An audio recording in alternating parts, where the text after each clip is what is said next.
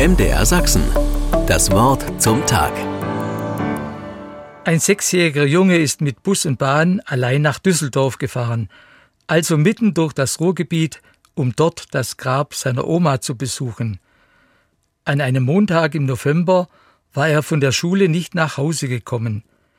Damit hatte er eine große Suchaktion der Polizei mit Hubschrauber und Spürhunden ausgelöst. Ein Zeugenhinweis brachte die Ermittler dann auf die Spur. Der Junge könnte in das gut 30 Kilometer entfernte Düsseldorf gefahren sein. Dort hatte die Familie früher gewohnt, in der Nähe des Friedhofs wurde er dann abends an einer Bushaltestelle entdeckt. Mich berührt diese Geschichte tief. Welche Gefühle, Gedanken und Sehnsüchte haben ihn wohl dorthin gezogen? Auch nach ihrem Tod war die Oma für ihn immer noch eine wichtige Bezugsperson. Auch morgen besuchen wieder viele Menschen Friedhöfe oder Friedwälder. Viele werden auch mit dem Auto, dem Bus oder der Bahn dahin fahren, wo ihre lieben Angehörigen, die im vergangenen Jahr oder vor langer Zeit verstorben sind, ihre letzte Ruhe gefunden haben.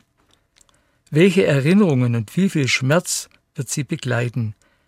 die Ehepartner, Mütter, Väter, Kinder, Freunde und Nachbarn, die nicht mehr sind. Einmal im Jahr fahre ich auch an unser Familiengrab, wo meine Eltern und Großeltern bestattet sind. Das sind dann besondere Momente der Erinnerung an Jugend und Kindheit.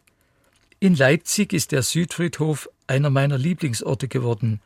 Nicht nur wegen der blühenden Rhododendren im Mai, einfach im Trubel der Großstadt ein Ort der Ruhe. Große Monumentalgrabstätten erinnern an längst vergangene Zeiten. Heute prägen Urnen und Gemeinschaftsgräber das Bild.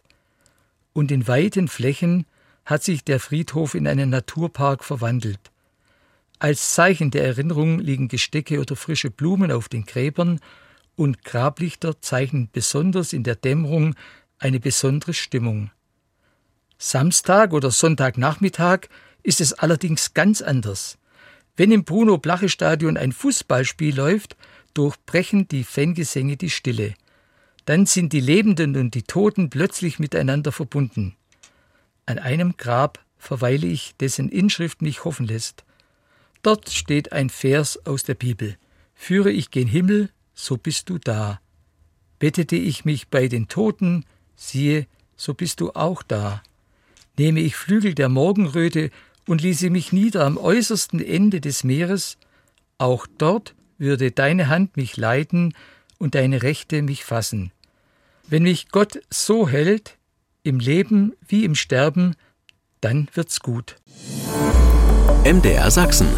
Das Wort zum Tag.